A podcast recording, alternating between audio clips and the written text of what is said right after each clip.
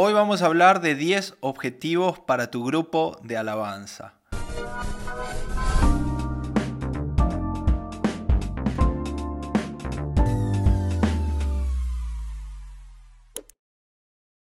¿Cómo estás, Gabriel? Agus, feliz año nuevo. Qué bueno poder conectarnos, así que muy bien, contento de volver a la nueva temporada de los podcasts. Alguno va a decir, ¿por qué Agustín tiene un traje? ¿No? Viene de tocar en Leywood, viene de un casamiento, de dónde viene. La verdad que, como decimos en Argentina, me pintó. Me lo quise poner hoy porque es el primer episodio después de muchos meses es el primer episodio del 2024. Así que me olvidé mandarle el código de vestimenta a Gabriel, aunque Gabriel siempre está bien vestido, pero hoy vino informal, ¿o no, Gabriel? Estamos en Texas, acá hace un frío de locos y, y sí, me, eh, la vestimenta no, como que no suma acorde a la tuya, pero bueno, yo te, eh, yo te acompaño. Yo estoy tipo reunión de pastores y vos estás tipo reunión de jóvenes. Yo soy recién convertido y, vos sos el que va a dar los anuncios. 10 objetivos para tu grupo alabanza. Primer objetivo, establecer a Jesús como la principal razón y motivación de nuestras acciones. Cuando uno tiene a Jesús como principal motivación. Es lo que ocurre en Mateo 6, 33. Más bien buscad primeramente el reino de Dios y su justicia, y todas las cosas os serán añadidas. Lo primero que debemos buscar como grupos de alabanza en este año es el reino de Dios y su justicia. Y el reino de Dios es diferente a otros reinos, es diferente al reino del hombre, es diferente al reino de una organización. Lo primero que tenemos que buscar es que Dios obre en el equipo y en la iglesia.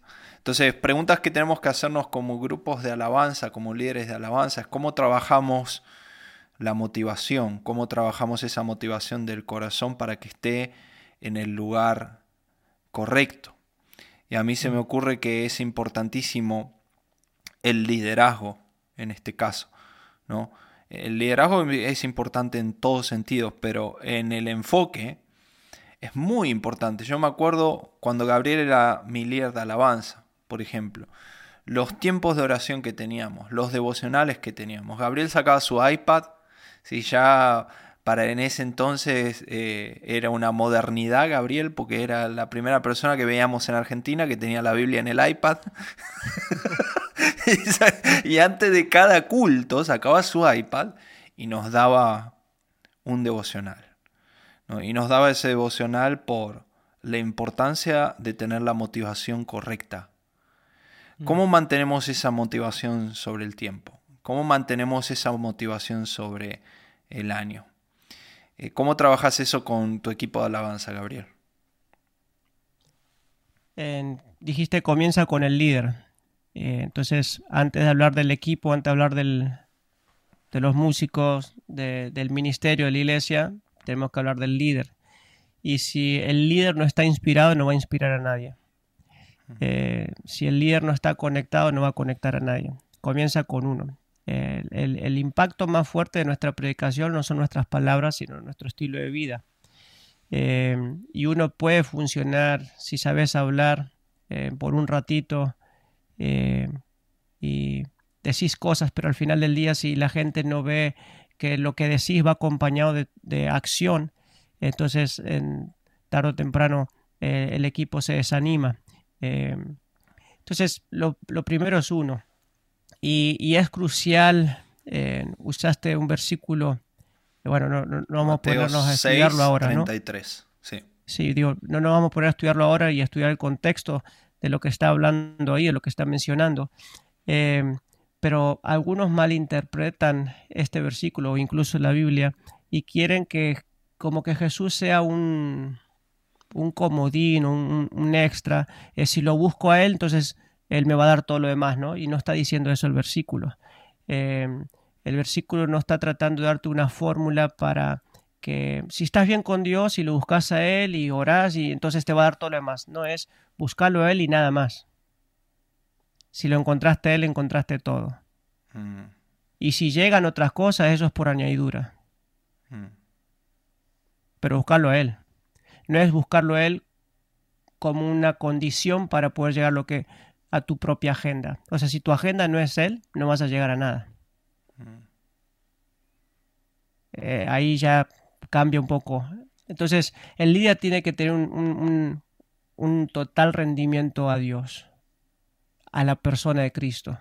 Eso es lo que va a marcar la diferencia en el liderazgo de la iglesia. En una empresa es otra cosa, en un gobierno es otra cosa.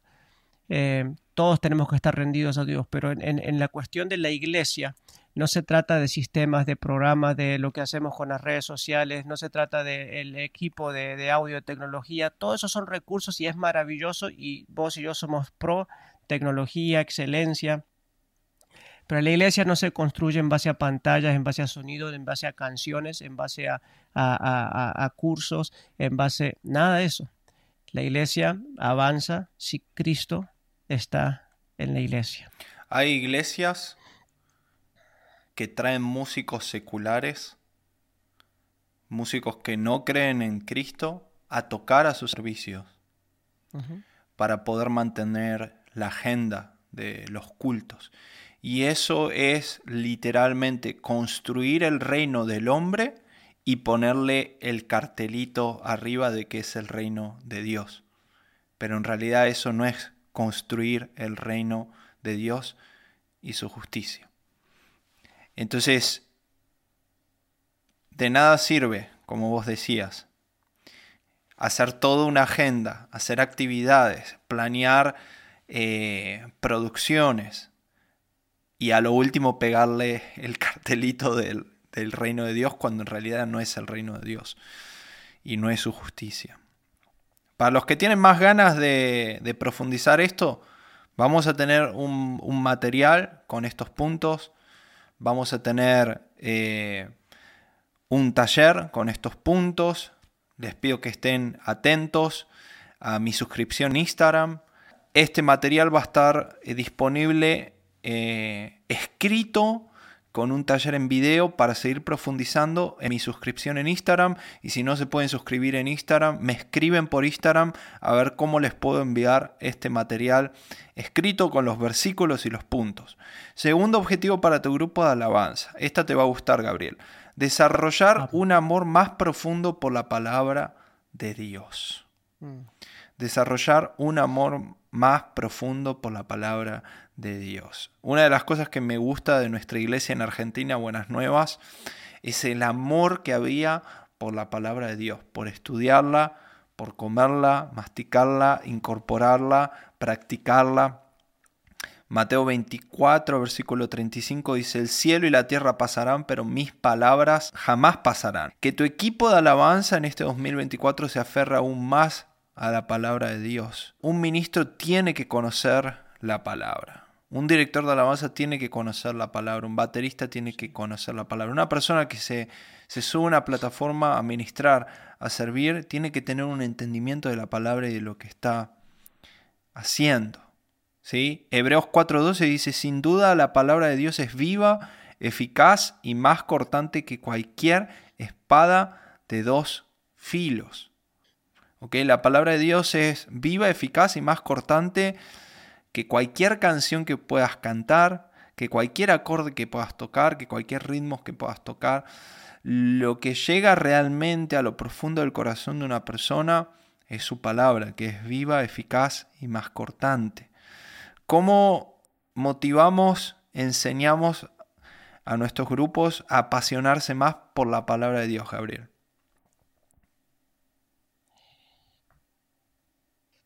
Nuevamente el líder inspira, ¿no? Eh, y la gente va a repetir lo que ve en nosotros.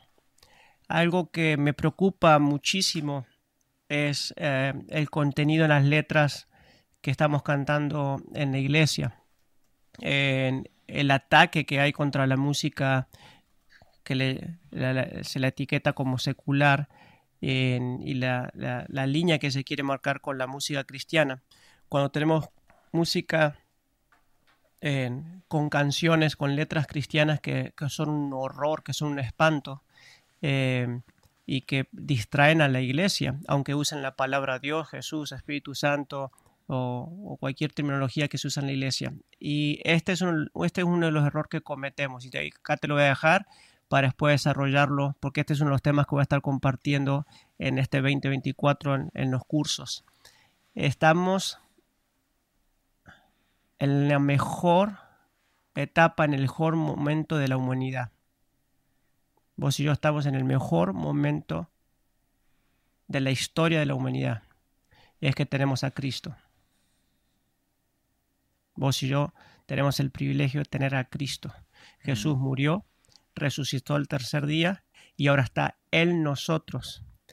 ¿Y cómo me puedes explicar que tenemos a Cristo en nosotros y hay gente que no lo tuvo, pero creyó en Él y vivió más apasionadamente y más ordenadamente sin tenerlo a Él, esperando una promesa? Y nosotros lo tenemos, esa promesa ya se cumplió. Ellos adoraron en base a una... Era, era como un espejismo, toda la revelación que tenían de lo que era la adoración, que eso, su cumplimiento iba a ser en Cristo. Entonces, ¿sabes lo que está pasando ahora? Es que estamos en Cristo. Yo le llamo el tabernáculo de Jesús. Tenemos el tabernáculo de Jesús, pero queremos seguir adorando como el tabernáculo de Moisés o como el tabernáculo de David. Y a mí eso me, me vuelve loco, porque entonces estamos en Cristo, pero queremos hacer las cosas como se hacían cuando Cristo no estaba.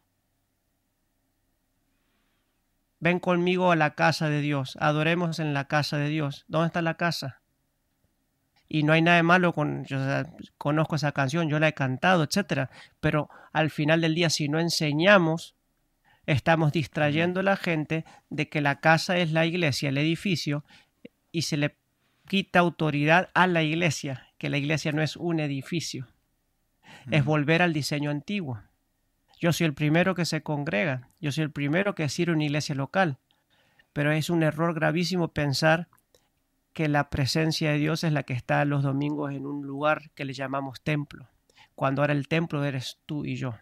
Entonces decimos, sí, yo sé, el cuerpo es templo del Espíritu Santo. Si lo supiese, entonces dejarías de adorar de una manera antigua. La Biblia, ¿por qué es tan importante? porque toda la Biblia es palabra de Dios. Mm. Pero yo no estoy estudiando bien la Biblia si no veo a Cristo cuando la estoy leyendo. Mm. Si yo leo la Biblia y enseño algo que está fuera de la persona de Cristo, entonces es bíblico, pero es de un antiguo pacto. Es un pacto que ya no es vigente. Y eso es muy importante tenerlo presente porque hay muchas canciones que son bíblicas pero no son cristocéntricas. Mm. Entra en la presencia. Si la presencia entró en ti, ¿a qué presencia quieres entrar? Mm. Y yo sé que es un juego de palabras. Y bueno, Gabriel, pero ¿qué sucede cuando estamos en esos congresos grandes, esos eventos masivos y, y se siente tan fuerte la presencia de Dios? Sí, porque es verdad, donde dos o tres se reúnen, claro, hay una manifestación de la gloria de Dios y eso somos unos privilegiados. Pero no puede ser que nunca sientas la presencia de Dios, la gloria de Dios en tu casa cuando estás a solas. Porque lo que enseñó Jesús no fue van a sentir mi presencia cuando estén en las, las multitudes y me estén exaltando y levantando sus manos. Entren en el lugar secreto. Y ahí mi Padre, que ve todo en lo secreto, los va a recompensar en público. ¿Qué es lo que iba a recompensar en público? Lo que ibas a conquistar en lo secreto. Dice mm. Juan 5:39, escudriñad las escrituras, porque a vosotros os parece que en ella tenéis la vida eterna. Estudian la Biblia, porque mm. la, la Biblia, bueno, las escrituras de esa época, los que tenían acceso a los escritos, porque a ustedes les parece que, tiene, que encuentran la vida eterna en eso. Dice, y ellas son las que dan testimonio de mí. Mm. O sea, la Biblia es el menú. La comida es Cristo. Si no estás viendo a Cristo en la Biblia, la estás estudiando mal, la estás leyendo mal. Punto 3. Servir a Dios y a la iglesia con dedicación y pasión. Romanos 12, 11 dice, nunca dejen de ser diligentes. ¿Okay? Yo en mi frase digo servir a Dios y a la iglesia con dedicación. Y Romanos 12, 11 dice, nunca dejen de ser diligentes, antes bien sirvan al Señor con el fervor que da el Espíritu. Con el fervor que da el Espíritu. O sea que el Espíritu Santo nos da un fervor para servir. Y para muchos este fervor se puede traducir en pasión. Porque cuando vos tenés el fervor del Espíritu Santo, no necesitas motivaciones externas para servir, servir, servir y servir, porque tu motivación está en ese fervor que te da el Espíritu. Mm. Pero ¿qué pasa? Perdemos la pasión cuando apagamos al Espíritu. Y apagamos al Espíritu cuando vivimos en la carne. Primera de Tesalonicenses 5, 16 dice, estén siempre alegres, oren sin cesar, den gracias a Dios en toda situación, porque esta es su voluntad para ustedes en Cristo Jesús, no apaguen al Espíritu. Y esta es una de las preguntas más frecuentes que yo tengo. Agustín, ¿cómo hago para que mi equipo no pierda la pasión en el servicio, en la iglesia, en, buscar a Dios en su vida personal? Y la respuesta que yo tengo al día de hoy, al, al escribir esto y al leer estos pasajes bíblicos, es perdemos la pasión cuando apagamos al Espíritu. Y apagamos al Espíritu cuando vivimos en la carne. Cuando el Espíritu Santo está encendido en nosotros y nosotros estamos viviendo en sus frutos, como enseña Gálatas 5:16 al 26, que habla de la vida en el Espíritu, yo no necesito una motivación externa. Necesito motivaciones externas como decir, uy, que vieron que ahora viene el campamento y viene este invitado y vamos a poder tocar con él.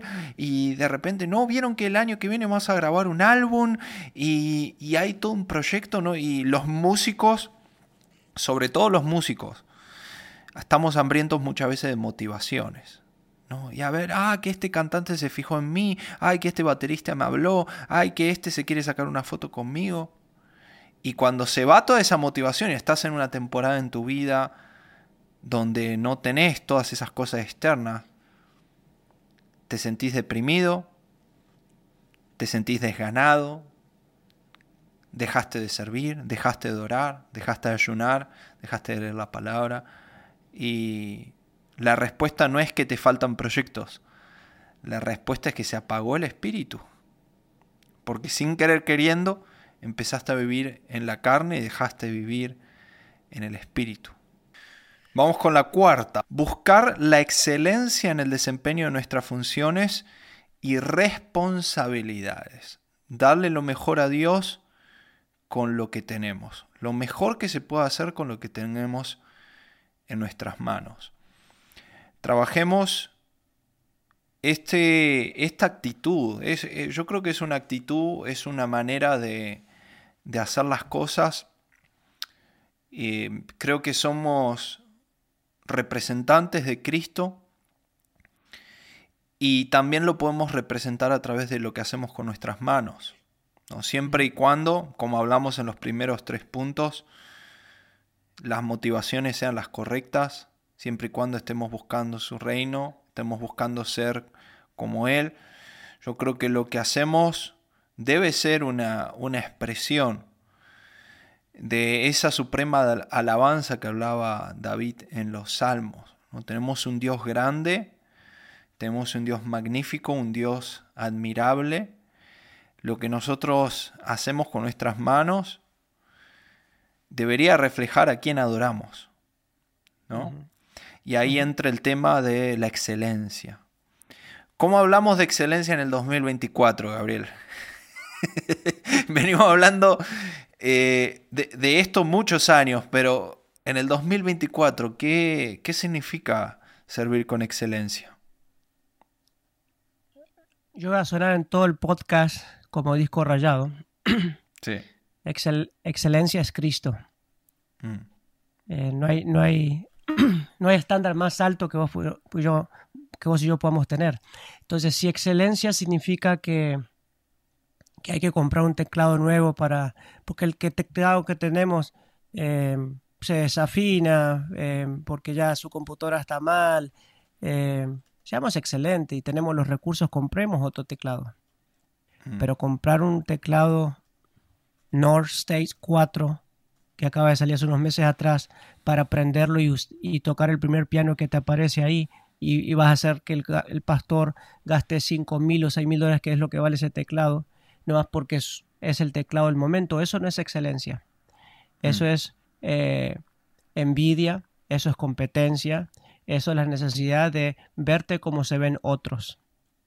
Entonces, excelencia no es que tu plataforma se vea como la de una iglesia famosa.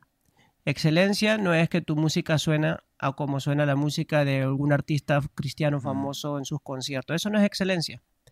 Excelencia es que tu ministerio está acercando la gente a Cristo y abrazaste procesos de formación y discipulado. La gente está creciendo y madurando en su relación con Jesús. Eso es excelencia.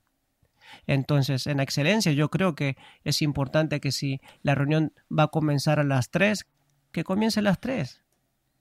Eso es respeto, eso es que te preparaste, si tenés que compartir, que estudiaste la palabra, si vas a cantar, que excelencia es que eh, te tomaste el tiempo para aprender las canciones, para memorizar la letra. Eso es excelencia, pero excelencia no es tratar de hacer un performance, un show, una presentación para demostrarle a otros de que suenas igual que ellos o mejor. Eso no es excelencia. En el ministerio no hay competencia, hay excelencia. Mm. Entonces, ¿cuál es la excelencia en el 2024? Ver si la gente en la iglesia está madurando en su relación con Dios. Siguiente punto. Fomentar un crecimiento constante y un aprendizaje continuo. No solamente ser excelente, sino que no haya un estancamiento, que haya un aprendizaje continuo. Eh, Israel Chaparro puso una frase esta semana en su Instagram que me gustó muchísimo, que dijo, prefiero ser un estudiante de por vida que transformarme en un maestro que dejó de aprender. Prefiero ser un estudiante de por vida que ser un maestro que dejó de aprender. Tener un corazón enseñable, ¿no? Eh, escuchá esta frase que dijo Cash Luna el 24 de diciembre, culto de Navidad en casa de Dios. Fuimos ahí con Montesanto.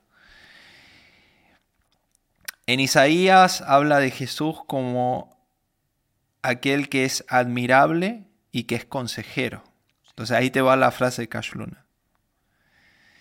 Nunca vas a aprender de una persona a la cual no admiras. Por eso él primero es admirable y después es consejero, porque si lo admiras, si sos un admirador de Cristo, entonces él se transforma en consejero de tu vida. Te transformas en un discípulo de, él. Y justamente lo que estamos hablando desde el comienzo de este podcast es eh, no pierdas tu admiración por aquel que merece y es digno de toda tu admiración, que es mm. Jesucristo, que merece más admiración que tu predicador favorito, tu cantante favorito, tu ministerio favorito o tu podcast favorito. No pierdas esa admiración, porque cuando perdes admiración, Jesús deja de ser consejero en tu vida. Me encantó eso, Gabriel. Esa Tenés que ahí tenerla ¿eh? presente. es, hay que hacer una plaquita. Un libro. Buenísimo. Agustín Bielman, Gabriel Gallego y ponemos la frase de Cash Luna y no le damos los créditos. Pero es, es, que es tan profundo porque uniendo lo que dijo, lo que publicó Israel y lo que eh, viviste ahí en lo de Cash, eh, en el momento que dejamos ser aprendices en la Biblia nos estancamos y el crecimiento es intencional y para poder crecer tenés que tener un espíritu de estudiante, no de maestro. De maestro para enseñar, pero no puedes enseñar si no estás aprendiendo. Entonces, antes de ser maestro, primero somos estudiantes. Y Él es el maestro. Y, y me llama la atención que los discípulos así lo reconocían a Jesús. Le decían rabí, el maestro. Ellos, cada vez que se acercaban a Jesús, se acercaban como el maestro, porque tenían admiración. Mm. Así que, wow, ahí me, me tiraste, me, tiraste data. material, material, material. Material. Bueno, quedan otros cinco puntos más. Y para no correr, yo digo que hagamos una segunda parte. ¿Qué decís, Gabriel? Sí, sí, así los podemos así masticar, vamos, lo vamos eh, pensando. Como ahora, o sea, que vos armaste el, bosquejo este, yo no lo vi, no, me lo compartiste, me tiraste ahí a la, pileta, y eso... Y es lo lindo porque justamente em, algo que yo quiero aclarar con todos estos, no sé cuántos podcasts hemos grabado. Con este 27. 27. Em, hay cosas que en estos 27 podcasts, probablemente en 5 o 10 años, las volvamos a decir de una manera diferente. Mm. Hay otras que van a pasar los años y que nunca, y cosas que dijimos nunca van a cambiar. Porque las opiniones cambian y hay muchas cosas en nuestra manera de pensar que están construidas en base a opiniones. Y en 5 o 10 años nosotros vamos a decir algo que va a sonar diferente a lo que dijimos en el pasado y eso lo deben aplaudir no es que cambiamos de pensar que somos bipolares o que esto que no, es wow. Se mantuvieron como estudiantes, como aprendices, pudieron mm. crecer, pudieron pedir perdón, pudieron decir, dije esto, enseñé esto por tanto tiempo y me doy cuenta que ahora tengo una luz, una revelación que antes no tenía en la palabra, en la relación con Jesús, en los maestros, aquellas personas las cuales estoy aprendiendo. Y eso es lo lindo de la iglesia. Pero hay otras cosas que no cambian. Y en todos estos podcasts que hemos estado compartiendo con ustedes hay muchos principios bíblicos y los principios no cambian. Nuestras opiniones van a cambiar, nuestros gustos musicales van a cambiar, eh, nuestra manera de hacer las cosas en la plataforma van a cambiar, pero los principios bíblicos no van a cambiar. Entonces por eso mm, eh, celebro que hagamos una pausa y los otros cinco puntos los eh, nos tomemos el tiempo como lo hicimos con estos cinco y que en las redes sociales cuando ustedes lo vean, cuando lo escuchen, no nos tiren ladrillos. Si hay algo que, que eh, bíblicamente estamos mal, en corríjanos con amor. Eh, si tienes un, eh, un, pensamiento diferente, si opinas diferente a nosotros, está perfecto. A veces es bueno compartirlo y a veces tu opinión no edifica. No, no, no hace falta que muestres tu opinión a nuestra opinión. Por algo nosotros pensamos de esta manera. Pero sí que se debe de corregir con amor y que se debe instruir en la palabra. Entonces 2024 les animo de todo corazón de que tengamos pasión por la palabra, que la vivifica el Espíritu Santo, que la palabra es quien nos trae a Cristo y Cristo es quien nos lleva al Padre. Amén. Muchas gracias, Gabriel. Eh, miren, si ustedes están muy ansiosos y me están diciendo, Agustín, me dejaste con las ganas de los últimos cinco puntos, Primero, tienen que esperar la segunda parte, pero si no quieren esperar, si no tienen paciencia, en nuestro grupo de Facebook, Worship Office Líderes de Alabanza, vamos a dejar ahora mismo los 10 puntos. ¿sí? Para que vos ya con el podcast, con esta primera parte y los 10 puntos, ya puedas ir meditando, puedas ir trabajando esto con tu grupo de alabanza y ya tengas ahí los 10 puntos. Si querés, además de los 10 puntos, tener el material con los versículos eh, y con eh, aplicaciones prácticas para el ministerio, te podés suscribir en mi Instagram, Agustín Bielman. Si no está disponible la suscripción, eh, me escribís por mensaje directo y vemos de qué otra manera yo te puedo pasar este material que estamos leyendo con un video también interactivo acerca del material. Y también les animo y les repito que se suscriban al Instagram de Gabriel y que estén muy atentos a todos los cursos y enseñanzas que él está dando, que son de mucha bendición para muchos adoradores. ¿Cuánto va a durar tu curso, Gabriel? ¿Hay manera de que la gente se pueda inscribir tarde, digamos? Sí, eso es lo bueno porque em, el curso dura seis meses, mm. Pero todas las clases son los martes a las 7 pm hora centro de, Estados Unidos. Mm.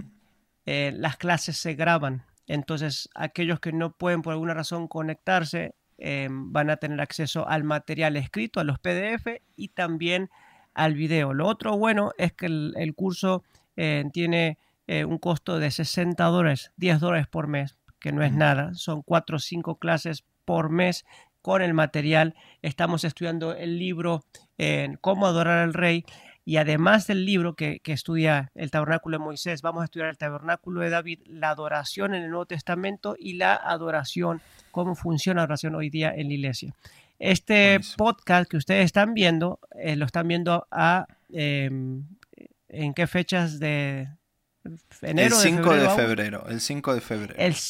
entonces puedo decir algo que la gente no va a escuchar en las redes sociales porque para nosotros es 16 de enero y lo estamos grabando y hoy en la noche voy a dar un anuncio, pero se los voy a dejar a ustedes para que lo tengan también en el podcast. El Señor puso en mi corazón anoche, estamos orando y meditando con, con la familia y el Señor puso en mi corazón en la noche que este curso eh, Em, pueda estar accesible para todos. Entonces, ¿qué es lo que voy a hacer? Voy a esta noche presentar al final del taller que voy a dar, que es 100% gratuito, la opción de que todos puedan estudiar, darle, compartirles el link. Solamente aquellos que quieran el certificado con los videos, entonces tendrán que hacer ese pago de 60 dólares. Pero los demás que quieran conectarse y quieren estar y participar en las clases eh, y no tienen los recursos para poder en hacerlo, de todas maneras van a tener acceso. Así que si estás en febrero y querés meterte, tenés acceso, sos bienvenido a las clases. Buenísimo, buenísimo, qué bendición, Gabriel. Bueno, nos despedimos y nos vemos en la segunda parte de 10 objetivos para tu grupo de alabanza. Dios te bendiga, muchas gracias, Gabriel. Gracias a vos.